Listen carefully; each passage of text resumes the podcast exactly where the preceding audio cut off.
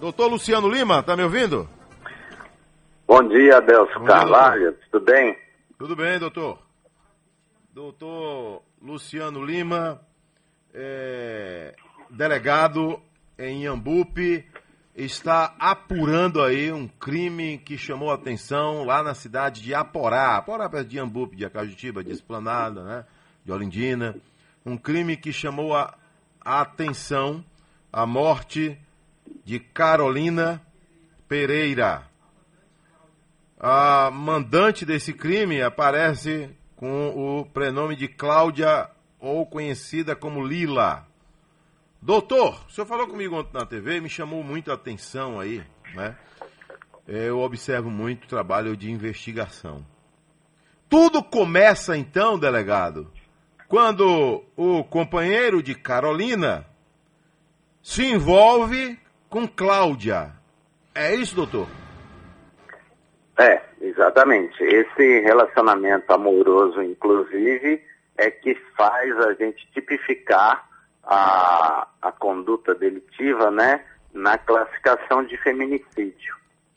Porque havia uma relação afetiva, né, nesse triângulo amoroso entre a Cláudia Lila, o José Raimundo e a vítima Carolina Pereira da Silva. Né?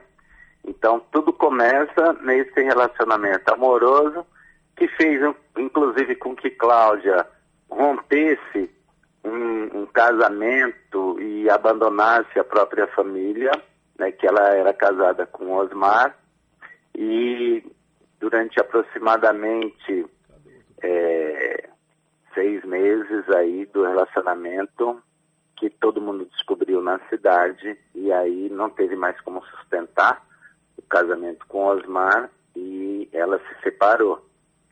E aí entrou numa, numa depressão emocional, psicológica e também o José Raimundo, ele não consolidou a união com a, a Cláudia Lila, né? Ele é, não abandonou a família, ele rompeu o, o, caso amoroso com a Cláudia e ele manteve a sua própria família com a Carolina. Meu Deus. Ô doutor, a pergunta que eu faço é a seguinte: Zé Raimundo teria prometido a Cláudia que abandonaria a família e tempos depois ela fez essa cobrança? Para ele cumprir com a palavra ou não houve esse acordo? Não, não houve, não houve essa, esse acordo, nem essa promessa. Agora, ali nos segredos dos lençóis e travesseiros, né, os amantes geralmente né, entendem que isso pode acontecer ou dão a entender que isso vai acontecer. Delegado, mas, vamos lá. Mas nenhuma declaração é, afirmativa, assim, de que isso aconteceu. Ok. Vamos lá. É, quando acaba sendo desprezada por José Raimundo, marido de Carolina Pereira, Cláudia, conhecida como Lila, se desespera. Não é? Inclusive, inclusive confessou para alguns familiares e alguns amigos mais próximos que estava prestes a cometer suicídio. É, mas não fez. Né? Não falou, fez. falou, mas não cometeu suicídio. Aí, infelizmente, preferiu cometer um feminicídio. Pois uma é. pessoa altamente inocente em toda essa situação, né? Carolina era, era vítima. Carolina era vítima desde o início, né? Desde o início. Vítima da traição, vítima do abandono, vítima da, da é, vítima da traição. Da falsidade, né? Da, da emboscada, de tudo, né, doutor? Agora, Exato. Carolina chegou a separar de José Raimundo durante a relação que Zé Raimundo tinha com a amante Cláudia? Chegou em torno de 20 a 40 dias aproximadamente, eles ficaram separados. Só que nunca houve nenhuma investida assim, ameaçadora, intimidativa, perseguidora Cláudia em relação a Carolina. Ela nunca teve essa sensação de, de medo ou de que estaria correndo qualquer tipo de risco, nunca houve. E eram amigas de infância, é isso? É, eram amigas de infância, inclusive. Meu Deus do céu. Doutor, vamos lá. É, Cláudia, então, começou a maquinar como destruir Carolina.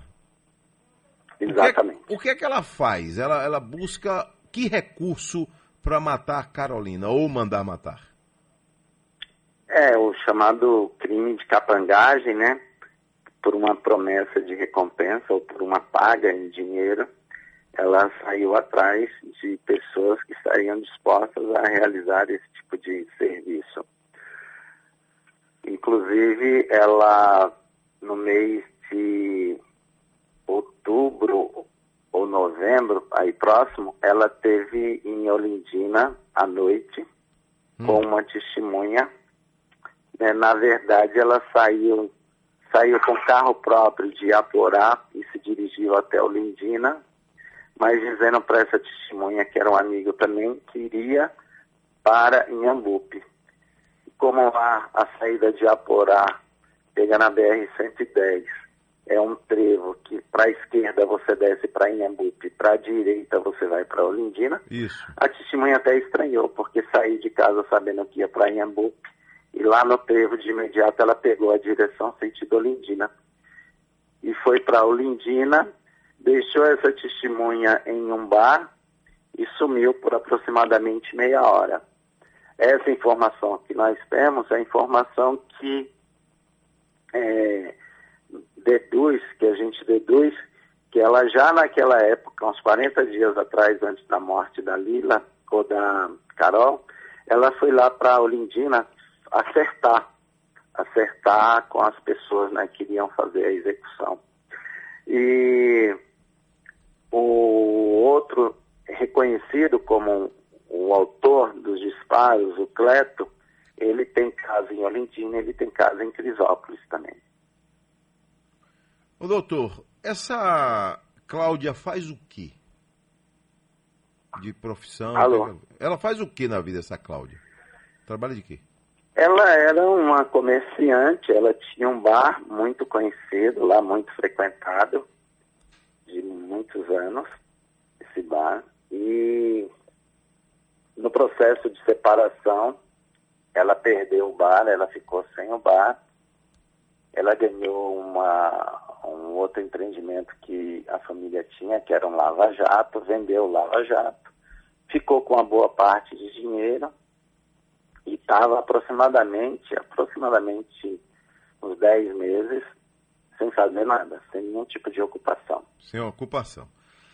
Mas então ela não teve dinheiro, né? Os 4 mil. E o que ela, ela fez? Ainda tinha, ela tinha dinheiro. Ela ainda tinha dinheiro. Tinha da dinheiro? venda do Lava Jato, Ah, ela ainda tinha um, um bom dinheiro guardado.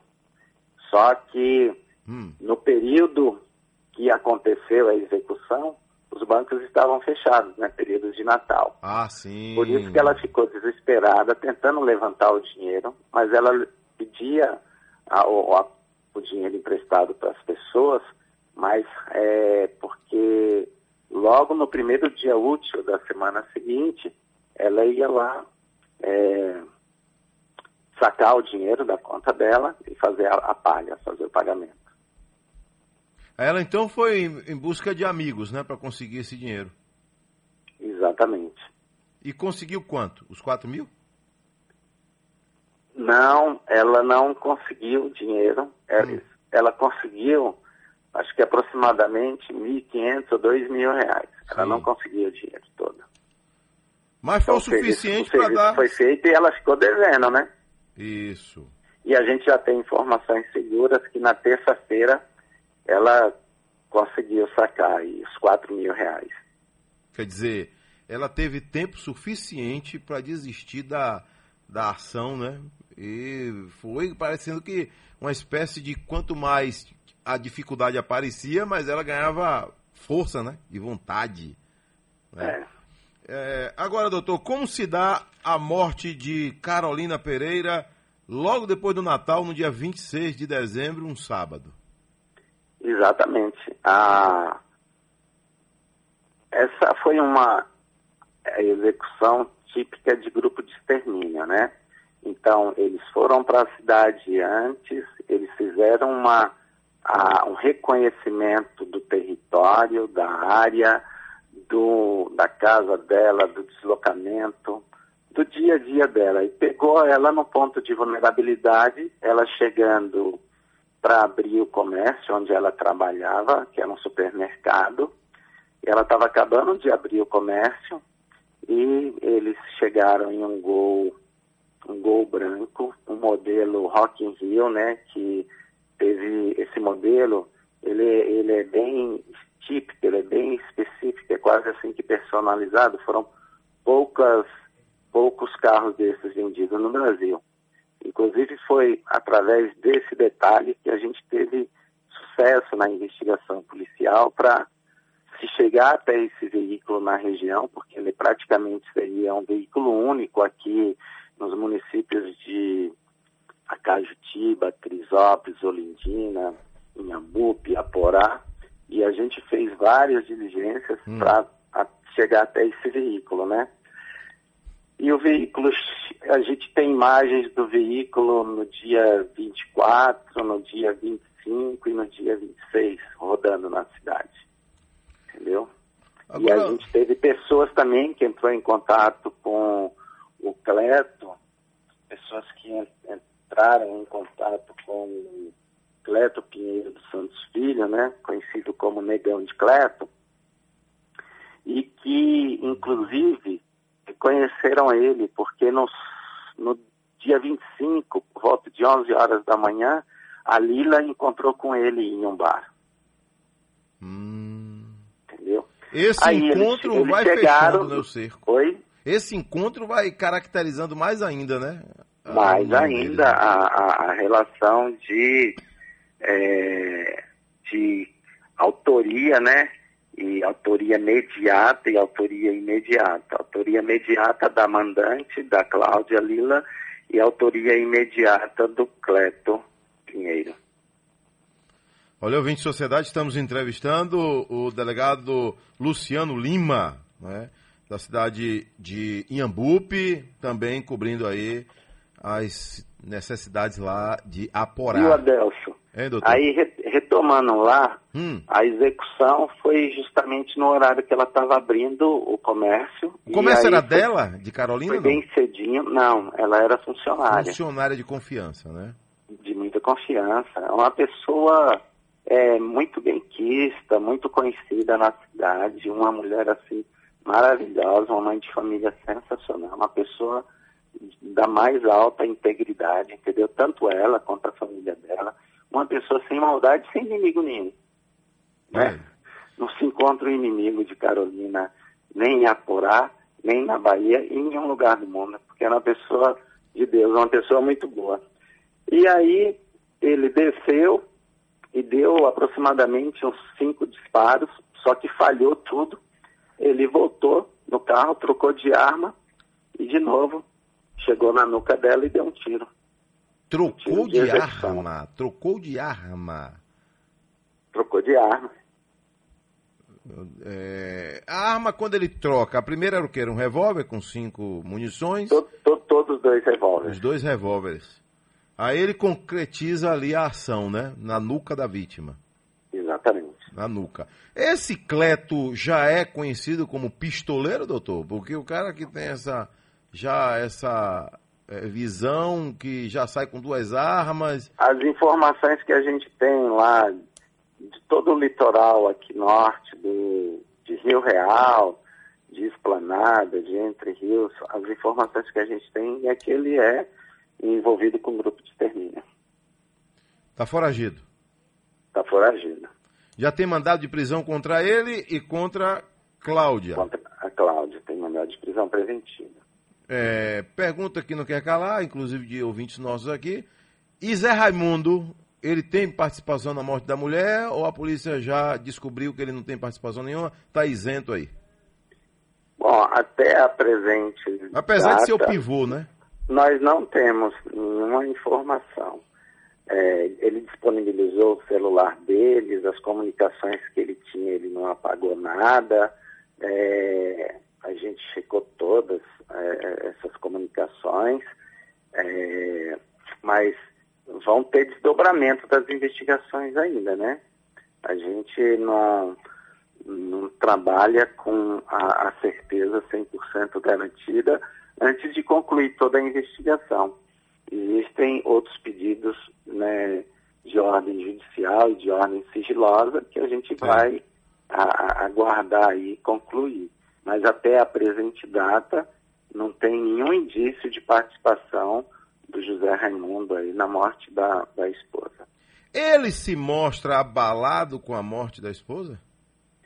Completamente abalado, muito triste, muito choroso, né? Completamente. O que é que ele falou para o senhor? Que se arrependeu profundamente de ter se envolvido com essa mulher? Ele chega a comentar isso? Comenta, comenta que tá, né, que... Destruiu a família dele? Um desastre, que ele já tinha uma união de aproximadamente 16 anos, nunca tinha traído a esposa e se envolveu aí nesse momento, né, ali, e se arrependeu. Olha aí. É, doutor.